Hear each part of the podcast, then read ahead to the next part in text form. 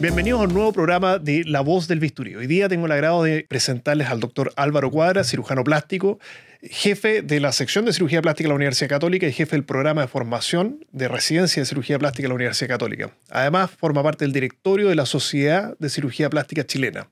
Así que muchas gracias por haber aceptado nuestra invitación, Álvaro, por gracias, estar acá Joaquín, por tu y venir a hablar con nosotros. Encantado, Eh, pues. Sé que tienes una agenda bien ocupada con todas estas hartas, hartas, eh, ¿cómo poder, poder decirlo? Hartas- hartos flancos en tu carrera, que es la parte de formación, tu práctica propiamente y además el tema de la sociedad de cirugía plástica.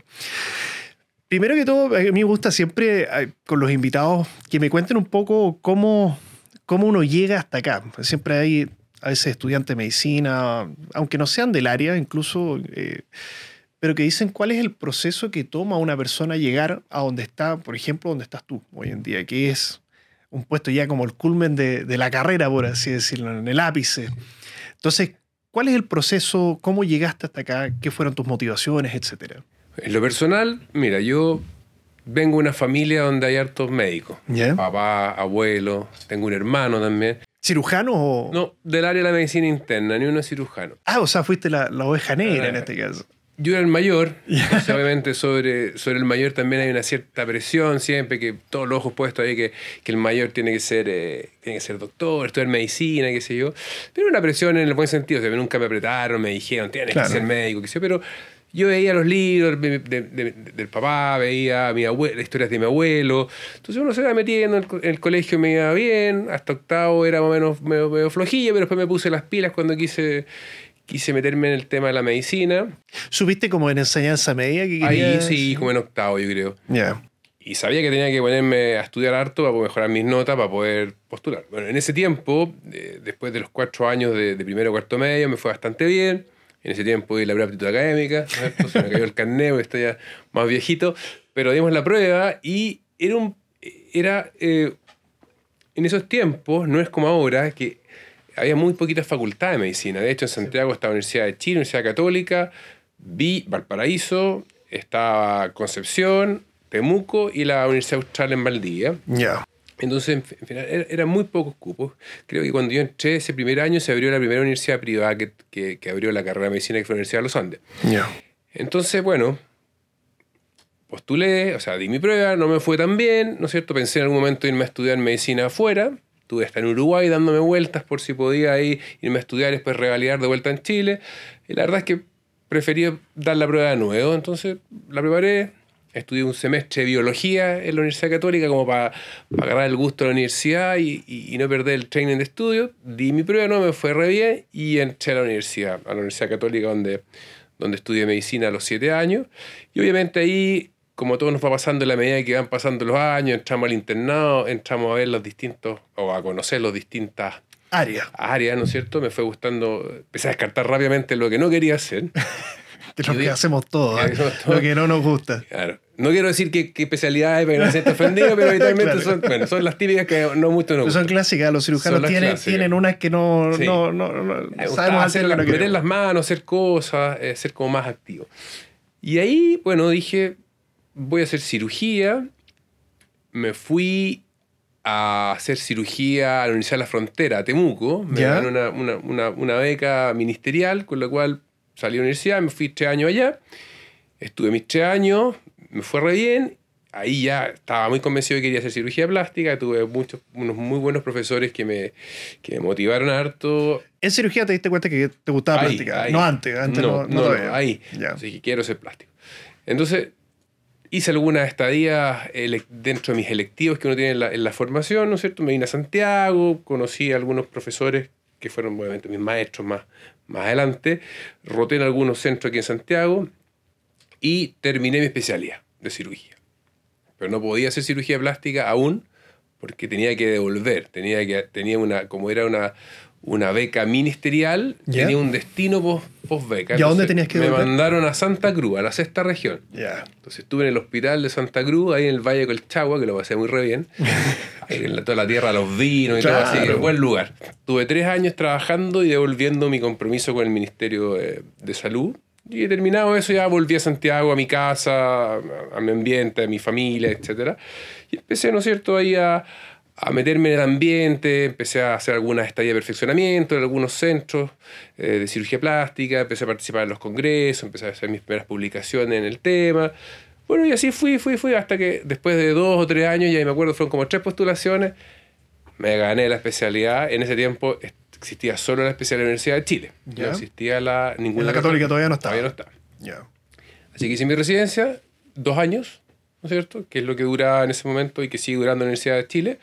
Bueno, y ahí ya como plástico empecé a, a abrirme en, en, el mundo, empecé a trabajar en varios lugares como todo recién egresado, ¿no es cierto? Había que producir también después de tanto estudio, ya con familia, con hijos, la cosa no era, no era tan fácil, así que no era todo estudio. Y ahí me fui acomodando, fui trabajando en varios lugares, en hospitales públicos, en algunas mutualidades, en algunas clínicas, hasta que finalmente el año 2013 un amigo cirujano plástico que estaba, ¿no es cierto?, eh, formando todo el equipo en la Universidad Católica, me, me convidó, me dijo, ¿te interesa ser parte del programa y todo? Bueno, y bueno, dejé todas las pegas que tenía, dije, aquí me voy a centrar, me gusta la docencia, me gusta hacer la cirugía estética, me gusta la reconstructiva, y era como el lugar ideal para hacer de todo. Eso te iba a preguntar, ¿cuándo te, empezó a gustar la docencia? Porque son, es área que no a todos les gusta. El tema de la, enseñanza de cirugía no, no, es algo que a todos les guste. Y, y, qué fue lo como que, en qué minuto tú dijiste, no, mira, me gusta enseñar, me gusta que, eh, estar involucrado en esto? No sé, de, siempre. O sea, no, no y me gustaba siempre. O sea, que, encuentro que la, la parte de la medicina es trascender. O sea, es como es como cuando uno tiene un hijo, ¿no es cierto? Y el hijo dice, se parece al papá en el sentido de, tiene, tiene ¿no es cierto?, gestos o tiene, o, tiene frases, ¿no es cierto?, o se comporta. A ver, entonces yo veo un poco esto, o sea, me gustaba este hecho de trascender, de alguna forma de poder transmitirle, porque la medicina es eso, o sea, básicamente es una, es una carrera muy bonita, pero que implica también transmitirle al otro el conocimiento. Entonces, creo yo que existe un tema de, también de generosidad en ese sentido y a mí me, motivaba mucho. Entonces dije, mira, qué mejor que poder, hacía docencia, pero bien aislada, porque de repente recibíamos residentes en otras, de otras partes, pero nunca tan formal. Claro, no un programa propiamente. No un programa. Y tuve la suerte de tener algunos profesores que yo considero verdaderos maestros míos que siempre me dijeron, mira, Álvaro, usted tiene que hacer escuela, haga escuela. La parte de la medicina siempre haga escuela. ¿Qué, qué significa eso? O sea, enséñele al resto de tal forma que esa persona después tenga la motivación y tome un poco la, la, rienda. la rienda y así ese se la entregue a otro y a otro y así de alguna forma es un poco eh, lo que estamos haciendo. Entonces yo creo que, que, de esa forma, así como él me lo transmitió a mí, yo quiero transmitírselo al resto y en algún momento, obviamente, ya no sería más jefe y espero que alguien de mi equipo lo asuma y los que vienen abajo lo vayan haciendo así. Porque básicamente yo creo que es lo bonito de la medicina y que no tiene probablemente otra, otras carreras, que es el, el, el entregar esto en forma en forma libre, en forma generosa, lo bueno, lo malo, mis errores, o sea, aquí no, yo por lo menos cuando les enseño no hay secreto, o sea, yo les cuento todos los porrazos que me he pegado, hasta todos los éxitos y cómo he ido aprendiendo en, el, en, este camino. Bueno, creo que eso es lo, uno aprende principalmente de los problemas y los errores que se encuentran en el camino, más de que todos los aciertos que uno piensa que lo está haciendo sensacional. Sin duda, y esa es la idea, o sea, y, y de alguna forma también eh, enseñar a, a, a los alumnos, ¿no es cierto?, a que sean personas pensantes, o sea, que no... La cirugía es súper técnica, ¿no es cierto? Yo podría eh, poner a una persona que no estudió medicina, que no es cirujano, y yo lo entreno, probablemente, si es más hábil que yo, puede que opere muchísimo mejor que yo y que sea un virtuoso, ¿no es cierto?, de la, de la cirugía. Pero nosotros no necesitamos gente que opere y que opere y que opere, también tienen que pensar. Entonces también en ese pensar está el, estudio, la academia, eh, la publicación, o sea, yo les digo, me interesa que sean muy buenos cirujanos, pero también que se, que se, que se cuestionen. Que se cuestionen, ¿por qué hago esto? ¿Por qué no, no, no hago esto? O si me pasa esto, ¿cómo salgo? Porque finalmente, en el momento difícil se ve el cirujano, cuando tienes la complicación, cuando las cosas no andan bien. Claro, porque el resto, mientras todo funcione, todo, fluye. Pero cuando hay problema, entonces ahí uno es lo que yo trato como de motivarlo un poco en el sentido de, que piensen, que se cuestionen, que sean críticos, de que no, no, se vayan así directo a, que cada caso es distinto, que se tomen su tiempo. Y eso, y eso es un poco lo, lo difícil, lo bonito. O sea, de alguna forma tratar de, no generar o no formar operadores, sino que personas que piensan y que hacen cirugía dentro de, de un marco también de, conocimiento. Entonces, eso, es lo, eso, es lo que más me gusta. Y creo que donde trabajo... Tienes todo eso. Lo tenemos todo, sí, sí. En distintos niveles, pero lo tenemos. Oye, Álvaro, en tu visión de que has tenido una carrera muy larga y has tenido eh, estas etapas, ¿no es cierto? ¿Cómo, ha sido, ¿Cómo ves tú la evolución de lo que es la, educación y la formación del profesional médico a lo que era cuando tú te formaste, a lo que es ahora? ¿Han habido avances? Eh, ¿Está mejor? ¿Está peor? ¿Está igual? ¿Qué cosas notas tú? ¿Cuáles son los cambios y cómo se podría mejorar a futuro? ¿Cómo lo ves tú a futuro esto? Bueno, yo creo que, han, habido cambios desde que yo estudié medicina. radicales, claro. Radicales. O sea, eh, yo creo que no quiero decir que sea profesionalizado, porque siempre ha sido la... Pero sí se ha hecho la docencia un poco más, eh, más contundente en relación a los procesos educativos. Por ejemplo, eh, en el caso nuestro, por estar, en, estar participando activamente en el programa, nosotros tenemos que tener algún grado de formación más allá que las ganas de poder enseñar. Mm. O sea, implica desde tener algún estudio en diplomado en docencia, magíster en docencia, diplomados o magísteres de liderazgo. Es decir, el docente actual en medicina... sabe enseñar. Sabe enseñar, o sea, tú aprendes desde, desde cómo hacer una prueba, o sea, ya no es como dos, tres preguntas y, va, y ya está, sino que cómo se hace una buena prueba, cómo se hace una buena clase. Eh, aparte, el alumno ya no es...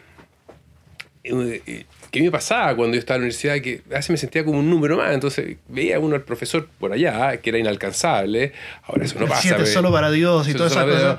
Al alumno ahora se te escribe y te manda un WhatsApp, cosa que en, en tiempo uno acercarse al profesor, uno con suerte se llegaba y tenía que pedirle una audiencia como el Papa. ¿ah?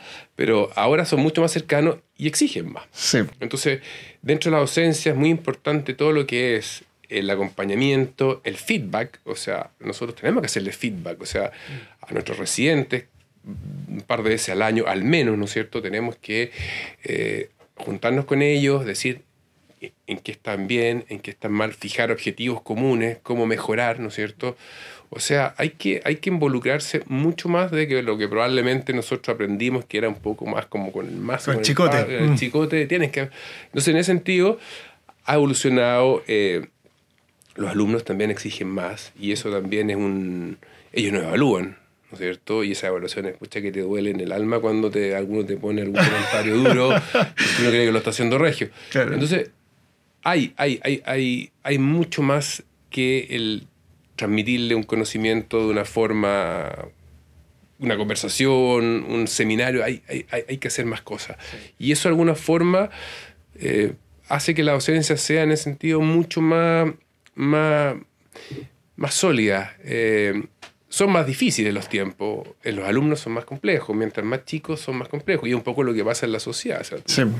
tú, ves los hijos y tengo hijos adolescentes y también de alrededor de 20 años también. Y, cuesta. O sea, son, son, son personas que exigen más, que vienen con otro chip eh, de muchas cosas. Tienen hartos derechos también. Y yo trato también ahí de decir que también tienen sus deberes. Entonces, en ese sentido... Eh, cuesta un poco y uno trata de... A ver, hay una cosa que es bien terrible. Uno le puede decir a un alumno, un residente, mira, yo a tu edad... Claro. tenía tres hijos, estudiaba, hacía turno, me quedaba 24-7 del hospital, no comía, no dormía. te va a mirar y te va a decir, qué pena tu día. Ahora la cosa no es así. Yo trabajo de 8 a 5, o tengo que tener mis tiempos, tengo que tener mis descansos, no puedo hacer tarde turno de luna bien. Entonces, tampoco tu experiencia de cómo te formaste eh, no es que no sirva o no es que sea un ejemplo, pero no, no lo puedes transferir. Tú la tienes que como canalizarla de tal forma que él tome lo positivo de eso más de que tú le digas, mira, para mí fue terrible esto, fue súper duro, lo pasé muy mal eh, porque no tenía tiempo, no veía a mi, a mi señora, no veía a mis niños, etc. Porque no es así, o sea, hay que tratar de un poco a ellos transmitirle otro, otro concepto a través de, un poco de tu vivencia, de, cómo te tocó. Entonces yo creo que ahí, ahí también eso es lo que hay que tratar de también cambiar en, en quien enseñamos. Mm. No puedes decirle, mira, ¿cómo hace esto? Yo hubiera, hubiera estado yo así, a mi época me hubiera estado que sea patas de pabellón. O sea, no, no va, no va por ahí. Entonces cambia, ha cambiado.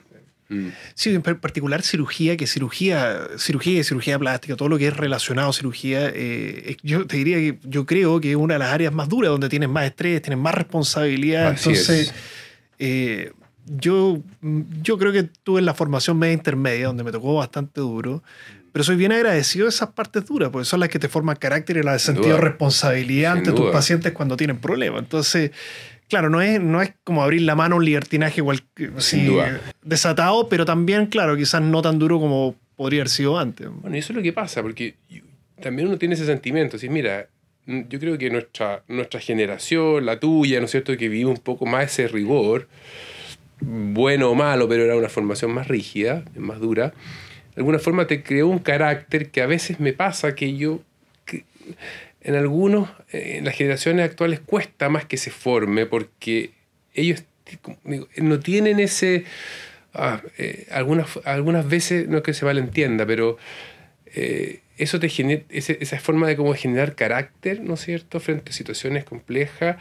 eh, si tú no la, no la tienes como bien metida adentro, va a costar sacarla si es que, si es que tu formación en es- en- en- de alguna forma tampoco te, te aprieta a que eso salga. ¿Me Claro. explico? O sea, eh, si hay una situación de estrés y el- estás con un residente, con un alumno, más bien un residente, estás bien, yo creo que tú lo tienes que hacer, lo tienes que involucrar para que él se sienta, ¿no es cierto? Y, y que de alguna forma también sienta lo que tú estás sintiendo.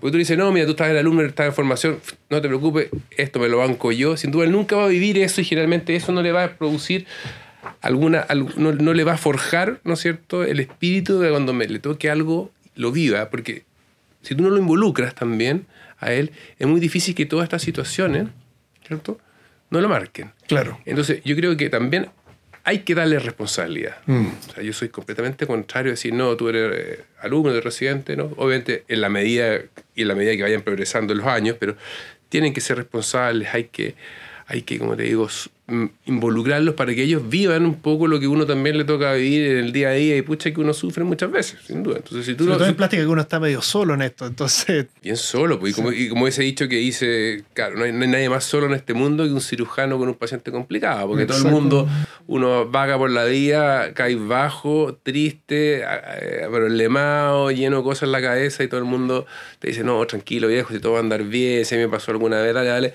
te pegan el hombro, pero el, el que se banca el problema eres tú y uno lo vive muy, muy personal, entonces... Sí. la- esa sensación de soledad es brutal. Ahora, nosotros tenemos un buen equipo sólido, con, somos bien amigos y nos ayudamos harto. Sí. Pero- que el ambiente de trabajo es muy importante. ¿eh? Sin duda. Sí, bueno, O sea, estar solo, pero en la gran mayoría de las veces el cirujano plástico es un ser bastante solitario. sí. Que viaja por aquí, que está por acá, que va a regiones, que opera, que opera en una clínica, que va a otros. tiene- Muy, muy, muy, muy solo en ese sentido. Nosotros, dentro de todo, como es un centro universitario, eh, tenemos que tener un. Tenemos que ser cohesionados, si no, no, no, funciona. Si no, si no eres un centro, eres un centro formador y cada uno anda por su lado y es un, una isla, obviamente que eso nunca va a poder lograr el objetivo final que, que, que se formar una persona lo más íntegra posible, lo que es la, la especialidad. Sí. Oye Álvaro, cuéntame respecto a la visión que tú tienes de la docencia nacional a la formación de, de otras personas, en- de otros eh, profesionales de la salud y, cirujanos plásticos en otros países. ¿Cómo es la situación de Chile respecto a, a- a nivel regional, me refiero? En, en- en tema de calidad. El tema de- de calidad, de, de- de si es que las tecnologías están iguales, mejores, un poco más bajo. ¿Qué, ¿Cómo lo ves tú si, tú si tuvieras que compararnos a nivel regional? Porque mi visión es que en, en Chile, la verdad, la formación médica es bastante buena. Si tú tomas a la media del médico Sí, chileno, sí. tiene un nivel bastante bueno. O sea, eh, es muy raro encontrarte con un médico que, que no sabe nada en general. Sí. Porque las escuelas me, me da la impresión que tienen buena formación. A diferencia quizás de algunas otras, algunos otros países donde pueden haber médicos excelentes, pero también de repente hay, hay una variabilidad mayor. ¿Cómo lo ves tú en, en el punto de vista de plástica, en la formación de residencia, en comparación con la... A ver, yo creo que en este momento en, en- en nuestro país los centros formadores yo creo que están bien, yo creo que son de buena calidad, yo te diría que eh, las cosas hacen bien, eh, la gente que está encargada de los programas está trabajando bien eh, en Chile para formar cirujanos plásticos en forma seria, bastante eh, bastante sólida la formación. Eh, en otros países, probablemente no tengo. No, o sea, tú estuviste en Brasil, que es un tremendo país donde están las, te formaste en uno de los mejores lugares, ¿no es cierto?, en Brasil y a nivel mundial. pero también en otros países hay muy buenos centros también. Lo que pasa es que yo creo que se, cuando el N es muy grande, o sea, el N poblacional o el es muy grande, hay mucha universidad, hay mucho de eso, yo creo que se puede perder. dispersión de, Se puede perder el control. Yo creo mm. que nosotros, no sé si en, otros países, porque desconozco, pero en Sudamérica somos a veces un poco desordenado sentido. Y tú te das cuenta que en, países vecinos tú tienes tremendos centros formadores con gente muy buena, pero también tienes también casos donde la formación es más, es más deficiente, probablemente por lo mismo, porque los grandes lugares de formación se concentran en las grandes ciudades, entonces probablemente la, gente que está formándose en lugares más chiquititos probablemente no está tan expuesta a, los casos que tú necesitas tener o ver durante tu formación. Entonces, el N también es importante, o sea, en Brasil, ¿no es cierto?, en países muchísimo más grandes, con más población, un residente está expuesto, ¿no es cierto?, que se forma en, un centro universitario, en un muy buen lugar, a un volumen de pacientes eh, gigantesco. Entonces las posibilidades de que no vea algo o no haga algo son muy bajas. Pero obviamente en países más chiquititos puede pasar tal vez que en algunos centros más nuevos, con menor trayectoria, el residente no se exponga tanto y probablemente no estar expuesto, su formación un poco sea más, más eficiente. En Chile, nosotros lamentablemente no tenemos ningún centro formador, diría yo, que sea eh, todo potencial. Es decir, que solamente en mi hospital pueda tengo formar todo, Tengo todo. O sea, somos un país, si bien somos con hartos millones de habitantes, pero en este sentido, para la parte de cirugía plástica somos un país chico. Entonces nosotros necesitamos, ¿no es cierto?, que nuestros alumnos roten en distintos lugares. Mm. La parte de quemados hay que hacerla en un lugar especial, que donde vean quemados. La parte de cirugía plástica y pediátrica tienen que hacer en otro lado. Algunas patologías que no se hacen en todos lados. Por lo tanto, son programas bastante eh, con rotaciones externas y, en, y, de alguna forma son bien, bien colaborativos, porque no, no, nos da, o sea, en Chile ningún país, en ningún, ningún centro formador es, es autosuficiente para su residentes. Tenemos, entonces, los residentes se juntan con residentes de otra universidad en ciertos lugares donde ven tal o cual patología, donde aprenden tal o cual cosa. Entonces, yo creo que en Chile estamos bien, hasta el momento se ha mantenido una regulación en lo que es la formación, que está en este momento dada por los centros universitarios, porque en países, no sé, en Brasil, en países europeos, el título te lo da muchas veces los servicios de salud, los hospitales y todos van a dar un gran examen final una vez que rotado por 3, 4, 5 hospitales en, tu, en tu ciudad, o sea, en tu, o en tu país. Nosotros entre todo tenemos la formación universitaria, por lo menos. Mm. Entonces, de alguna forma, eh, creo que tenemos buenos, buenos centros formadores en, el extranjero y así lo hemos visto con gente que se forma, chilenos que se forman afuera, extranjeros que vienen a relegar su título, con, bueno, con buena formación. Pero, claro, probablemente hay una dispersión no controlada que no sabemos. Y, claro. y ahí un poco es donde está la, la, importancia de que las revalidaciones y, y, la gente que viene de afuera obviamente se, se someta a ciertos a los procesos que garanticen un, un estándar, ¿no es cierto?, de calidad adecuada para atender a la, a la población. Oye, Álvaro, ahora llevándote por, por, la otra beta que tienes tú, que es el tema de la sociedad de cirugía plástica. Hay mucha gente que no entiende mucho los, los, conceptos, que es una sociedad de una, de una especialidad, para qué son, cuál es el sentido que tienen. Eh, porque claro, escuchan el nombre, pero no, no, saben mucho cuál es la intención y la misión, la visión, etc. Entonces quería saber si me podías aclarar un poco eso para que también lo supieran las personas que nos ven. Mira, la Sociedad Chilena de Cirugía Plástica, así a modo de, de, anécdota, no sé si anécdota, pero, es la primera de, de, América que se fue ah, fundada. Ah, idea. Sí, la fundó, en el acta de fundación firma el libro Sir, Sir Harold Gillis, que es un, fue un cirujano plástico inglés que tiene escrito capítulos y cosas en libros clásicos de la, de la, de la cirugía plástica y es la más antigua. La más grande es la brasilera, sin duda. Entonces, nuestra sociedad es un grupo de cirujanos plásticos, ¿no es cierto?, que tienen una visión común, que es básicamente, y una misión, que básicamente es pertenecer a un, a, una, a un grupo científico, porque nuestra sociedad es 100% científica, a diferencia de otras sociedades médicas chilenas que tienen un área gremial, que vela por los problemas de, del día a día, de tu trabajo, de tu relación con las otras instituciones, etc. Y el ala científica. Nosotros por el, momento, por el momento siempre hemos sido una sociedad científica. Entonces, nuestra sociedad también tiene una finalidad educadora. Nuestros alumnos, nuestros residentes, nuestros cirujanos en formación participan activamente en nuestras actividades y de alguna forma nosotros también generamos actividades para que ellos participen y para difundir el conocimiento. Ejemplo, los congresos nacionales, congresos internacionales que hemos organizado y estamos organizando permanentemente. Entonces, el pertenecer a esta sociedad de alguna forma te mantiene al día, mantienes el contacto con el resto de los especialistas eh, a nivel nacional, contribuyes, ¿no es cierto?, a la, a, la, a la, formación y a la difusión del conocimiento, básicamente la cirugía plástica, y de alguna forma nos estamos regulando y nos estamos entre comillas, no sé si examinando, pero de alguna forma estamos dando a mantener un nivel y un estándar, como conversábamos antes, de, de, calidad, lo que es la parte actualización de técnicas, de procedimientos, etc. Entonces, en ese sentido, es súper interesante a los que nos gusta enseñar y a los que nos gusta compartir el conocimiento, pertenecer a esta sociedad. Y como te digo, nuestra sociedad es una sociedad que es científica y su misión obviamente es difundir y generar conocimiento con toda la gente que pertenece. Entonces siempre estamos invitando a, que, los, a que los cirujanos plásticos sean miembros, se incorporen, ¿no es cierto? Y de alguna forma crezcamos y seamos cada vez más, más robustos y tengamos un peso importante a nivel, ¿no es cierto?, no solo nacional, sino que en, en, en la región, en el continente y bueno, y afuera. Claro. Oye Álvaro, bueno, y hablando del tema de que de lo mismo de la formación, de que es como garantizar de que la población tiene buena atención, de un buen nivel, de una buena calidad para evitar un poco las complicaciones, lo mismo de la sociedad. Eh, es que ustedes están viendo el tema de esto de la regulación de esto desde el punto de vista legal, porque estos son, en teoría, en la práctica, son buenas intenciones, por así decirlo, pero debería estar respaldado por alguna forma de poder garantizarlo, pero hoy en día no está.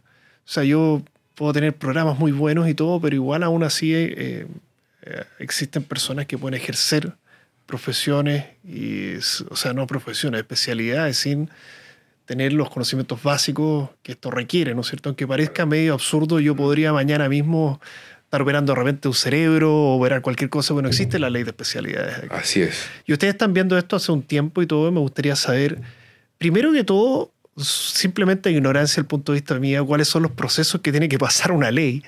Porque eso yo creo que pocas personas lo saben. Las leyes nacen de las cámaras, va para una, para otra, y ahí tiene que promulgarse la ley. ¿En qué consiste y en qué etapa está? A ver, como tú bien dices, nosotros de alguna forma como sociedad hemos tratado de, de ponerle un marco a la, a la, al ejercicio de la profesión, básicamente de la cirugía estética. Esto no, esto no, no, involucra la cirugía reconstructiva o alguna otra área de la cirugía plástica, sino básicamente la cirugía estética. La cirugía plástica siempre fue cirugía plástica, ¿cierto? Y el concepto de cirugía plástica siempre englobó o tenía dentro de lo que es plástica, lo que es la reconstrucción, lo que es la estética, eh, la cirugía de quemado, ¿cierto? Pero eh, con el tiempo ha ido pasando de que, como tú bien dices, no hay ley de especialidades. Mucha gente, médicos, y lo que es más grave es no médicos, que no tienen la formación, es decir, no han pasado por un programa formal de formación como especialista, están ejerciendo la cirugía, específicamente la cirugía estética. Denominarnos cirujano estético, una serie de, definiciones y nombres que la verdad es que a veces son confundentes a la, población general. Mm. O sea, debo admitir, incluso cuando estudiaba medicina yo tenía la confusión. Yo creo que la mayoría de las personas la tiene, porque es una cuestión... Sin duda. La estética es parte de la cirugía plástica, así como la cirugía reparadora. O sea, no existe, no existe una cirugía estética aparte. Y nosotros enseñamos estética en nuestro programa, el el 50% eh, de la cirugía que, que, están expuestos nuestros residentes y que hacemos nosotros cirugía estética, dependiendo en qué lugar estemos operando. Entonces es parte, es parte de nuestra especialidad. Entonces, ante la pandemia, surge la necesidad de poder decir, mira, tratemos de que esto, ¿no es cierto?, se regule. ¿O qué opción hay de regularlo? O sea, que por lo menos tenga un piso. Que tenga un piso. Entonces, ahí, bueno, yo no estaba muy metido en el tema de las comisiones y me, han, convidado a ir al Senado, pero al Congreso, pero no yo, pero han ido, han ido otros del, directorio. Bueno, y ahí se, se, toma esta inquietud, se le presenta a un grupo de diputados eh, el año, ah, justo antes de la pandemia, eh, y se elabora un proyecto en la Comisión de Salud, un proyecto de ley, de alguna forma que pone ciertas condiciones para quiénes son los encargados, quiénes son las personas que deberían realizar los procedimientos, o sea, no los procedimientos, sino la cirugía estética propiamente tal. Y de eso sale un documento bastante interesante que queda ahí un poco dormido con todo lo que viene después. Mm. Entonces viene, viene la pandemia, vienen todos los problemas, esto se duerme. ¿cierto? Y finalmente esto sale a la luz nuevamente a principios de este año, eh, donde la sociedad ha estado en forma permanente participando, ¿no es cierto?, en las comisiones de salud eh, para tratar de que este proyecto o esta normativa trate de regular de alguna forma la, la cirugía estética. Ha sido difícil, a ver, eso implica desde tener abogados, contratar gente lobista que haga lobby en las comisiones de salud. Eh, hay todo un tema, eh, es un tema bastante distinto, porque uno no está metido en el tema político. O sea, gente, uno médico, cirujano, se vive metido en payo en la consulta. Todo este tema eh, de las leyes es un, es un, mundo. No, me imagino. Entonces, y no es tan fácil, no es llegar y decir, mira, yo quiero que se haga esto, esto les parece. O sea, empiezan a salir mucho, muchas, muchas aristas. Entonces, estaban full metidos con abogados, con em, lobistas en el Congreso para tratar de impulsar, ¿no es cierto?, esta ley que ojalá salga y de alguna forma regule un poco o dé un, piso para quienes son los que deberían realizar la cirugía estética en este país. Ahora, voy a decir algo. Hay algunas contrapartes que obviamente nos atacan, que se sienten obviamente eh, atacados directamente y hemos sido muchas veces juzgados de que somos un... no sé si un como se dice, cuando somos un grupo que queremos quedarnos con todo eh, y somos los que estamos a cargo de esto y somos los 150, porque en Chile somos 200 cirujanos plásticos, somos poquitos, eh, que queremos que tener el mando y todo lo que es la cirugía estética, pero no es así. La gracia de la ley es que profesionales, médicos, que tengan otra formación, pero sí tengan algún grado de formación más allá, puedan también realizarla. Por ejemplo, los oftalmólogos. Los oftalmólogos son médicos, tienen oftalmología. Pero dentro de la oftalmología está, hay una subespecialidad que es la cirugía oculoplástica, que se dedica a la cirugía estética periocular. Entonces, son personas súper formadas, conocemos a muchos que son un aporte, que son gente buenísima, que son buenos cirujanos. Entonces, esas personas podrían hacerlo. Están metidos dentro de la ley. Los otorrinos. Nariz. ¿Cuántos otorrinos que hacen cirugía de nariz, que tienen una formación posterior, tienen algún fellowship, tienen alguna estadía afuera, donde, ¿no es cierto?, han, han, complementado su formación y hacen una cirugía estupendamente bien. Y así, o sea, no es que sea solo la cirugía estética de los cirujanos plásticos, sino que también queremos que médicos, que tienen que ser médicos, porque hay cirugía estética que la están haciendo en este momento, gente que ni siquiera es médico, que tú ves las noticias, los desastres, mm. gente que muere, ¿no es cierto?, en algún piso de un edificio operada por personal no médico o clínicas clandestinas donde gente que ni siquiera tiene ninguna relación con el área de la salud, ¿no es cierto?, está haciendo cirugía estética. Entonces, la ley obviamente incorpora a más de estas personas, a más especialidades, no es solo de cirugía, sino que de, de los otros especialidades médicas que tengan, ¿no es cierto?, una formación adecuada para los que puedan generar y puedan, ¿no es cierto?, realizar esta cirugía en forma segura y entregar un, servicio, ¿no es cierto?, em, de calidad. Oye, Álvaro, pero, pero llama la atención que una, una tipo de esta normativa, esta ley que no tiene ningún tinte político, no, no está hablando de un sistema económico, cómo elegir o cómo una visión de país, o sea, una cosa esencial de pedir una base de se muere tanto y tenga tantos problemas, o sea, ¿Por qué puede ser eso? ¿O qué ves tú ¿Es el proceso normal de cualquier ley eso? que No lo incluye sé. a todo el mundo. No habría, no- en teoría, como que no hay ningún pero. a- no, no- no veo nadie que te podría decir, oye, yo, yo creo que no debería salir algo así. Entonces, que una ley así se, se demore esto, uno dice, bueno, imagino cualquier otra ley que toque puntos álgidos Sí. en la vida que pasa- real de que todas las que personas. yo o la única explicación que tengo es, es la siguiente.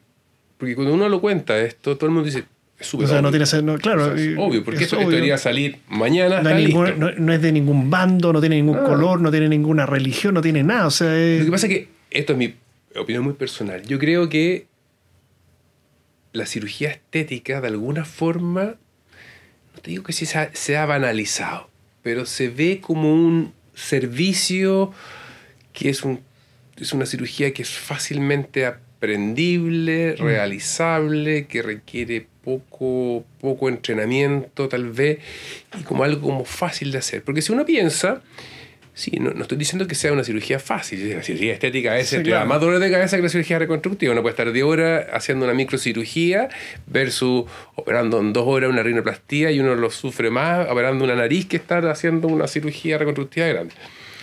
Pero yo creo que en ese sentido mucha gente ha visto que la cirugía estética eh, es una- algo distinto a la plástica, por eso muchas veces nosotros como plástico nos consideramos estéticos, reparadores, entonces como una parte, y lo ven de alguna forma como algo que es fácil de hacer, eh, técnicamente no es complejo, no requiere mucha infraestructura, ¿no es cierto? No es como una cirugía cardíaca que requiere un trasplante, claro. ¿no es cierto? Es fácilmente aprendible y eso es lo más grave porque, porque tú te metes el a Google y puedes hacer cursos online, puedes viajar al extranjero y estar 3, 4 días visitando a una persona que está impartiendo un curso y que cobra por hacer el curso, aprendes 3, 4 técnicas y te vienes a Chile y ya está. Entonces en ese sentido, tú claro, no- como neurocirujano no te vas a poder formar por, por online, tampoco Claro. vas a aprender dos, técnicas quirúrgicas estando una semana afuera. O sea, necesitas... En cambio, yo creo que en ese sentido la cirugía estética eh, está más expuesta. Y la gente también lo ve como algo que es más rentable, Claro. que económicamente es atractivo. Por lo tanto, eso genera, yo creo, eh, genera esto, de que, de, de que mucha gente está entrando al circuito sin tener una formación y uno ve de repente especialidades que uno dice, pero, pero ¿cómo esta persona está haciendo tal o cual cosa? ¿Te fijas? Eh, yo creo que es multifactorial. Hay un tema de la facilidad del acceso, tal vez que no existe tanta infraestructura, que la gente está normalmente motivándose y viendo cosas en, las redes sociales, quiere verse mejor, busca. eh, ahí. Es tan simple, mira, yo siempre digo a los pacientes, la cirugía estética es la única cirugía, esto es como broma, en que se la hace el paciente, no la hace el doctor.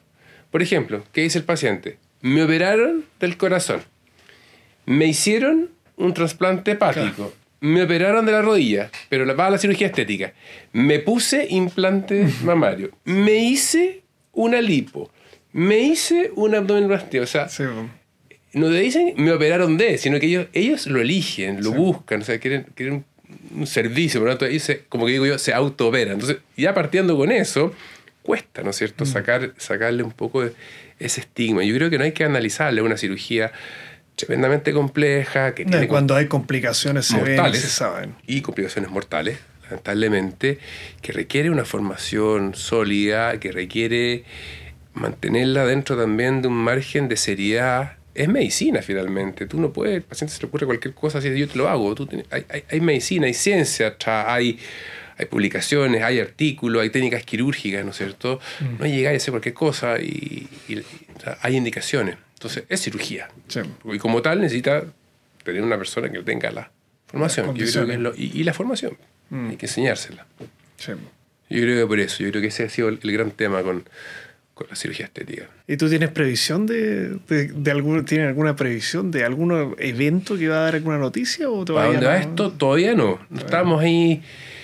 Estas cosas se demoran. Sí, hay que tiempo. Lamentablemente a veces la contingencia te las tira al lado. Entonces uno va bien, te toca una pandemia, está bien, pasa otra cosa a nivel nacional que esto pum, o, o en el área de la salud, entonces deja ser prioridad. Mm. Porque básicamente es un tema, claro, que es importante y todo, pero cada cierto tiempo salta en la... Algo más importante. Claro, y en las noticias cuando hay un, algún caso, algo que pasó, alguna, alguna tragedia, obviamente se vuelve con esto, pero básico. Esperemos que, que salgan, que salga y que lleguemos a puerto y bien, con, con una ley bien hecha, con, con una buena regulación, obviamente para que las personas tengan finalmente... Mejor servicio, finalmente. Sí, eso se trata. Y eso se trata, que, que darle seguridad y darle una, una atención de calidad. Oye, bueno, Álvaro, te agradezco mucho. Yo creo que ahorcamos todos los, los temas. Me faltó solamente quizás que hablara un poco como tu vida personal como cirujano, cómo es vivir, eh, tener una familia, con todas estas cosas que uno tiene que hacer múltiples. Porque generalmente la persona tiene una vida, la vida de oficina, por ejemplo, trabajo de 8 a 5, etcétera, lo que hace manejable, pero cuando tienes todas estas cosas al lado es más difícil. Entonces, en tu lado personal, ¿cómo, cómo has visto eso? De, bueno, cuesta, cuesta. Yo imagino que es un esfuerzo sobrehumano que tienes que hacer. Yo, yo hice mi residencia con tres hijos y uno en camino, eh, duro, eh, entre estudiar, trabajar, turnos, eh, complejo, sí cuesta. Mm. Pero mira, teniendo una, una, una, buena mujer al lado, en el caso mío, mi señora que me aguantó y me aperró hasta, hasta, hasta el último, yo creo que me ayudó mucho. También el tema de, de suplir un poco eh, la ausencia en la casa, pero los niños cuando empiezan a crecer y papá trabaja, trabaja, trabaja, estudia, estudia, estudia, también era un tema, pero, pero ahí uno tiene que darse los tiempos. Y, Tiempo de calidad al final, es eso. Puede ser poco, pero tiene que ser de... Pero bueno, entonces yo tengo una vida súper entretenida con mis hijos. Eh, una vida... Eh, hacemos deporte juntos, andamos harto en bicicleta, el cerro, somos surfistas, viajamos, ¿no es cierto? ¿Ah, sí? Sí, yo me metí de viejo, sí, por ellos, pero mis niños... ¿A qué edad partiste haciendo surf? Yo partí hace cinco años. Ah, mire. Sí, pero mis niños van, no sé, hemos ido a Costa Rica, vamos a Perú, nos viajamos, hacemos enduro en el cerro en bicicleta, estos, estos niños saltan, no, son full deporte. Traté de buscar deporte eh, para hacerlo en familia. Entonces, como los veía poco, y ahora está un poco más grande, entonces ya me acompaña. Entonces, vamos, vamos al cerro, vamos todos, bicicleta. Vamos al agua, vamos todos.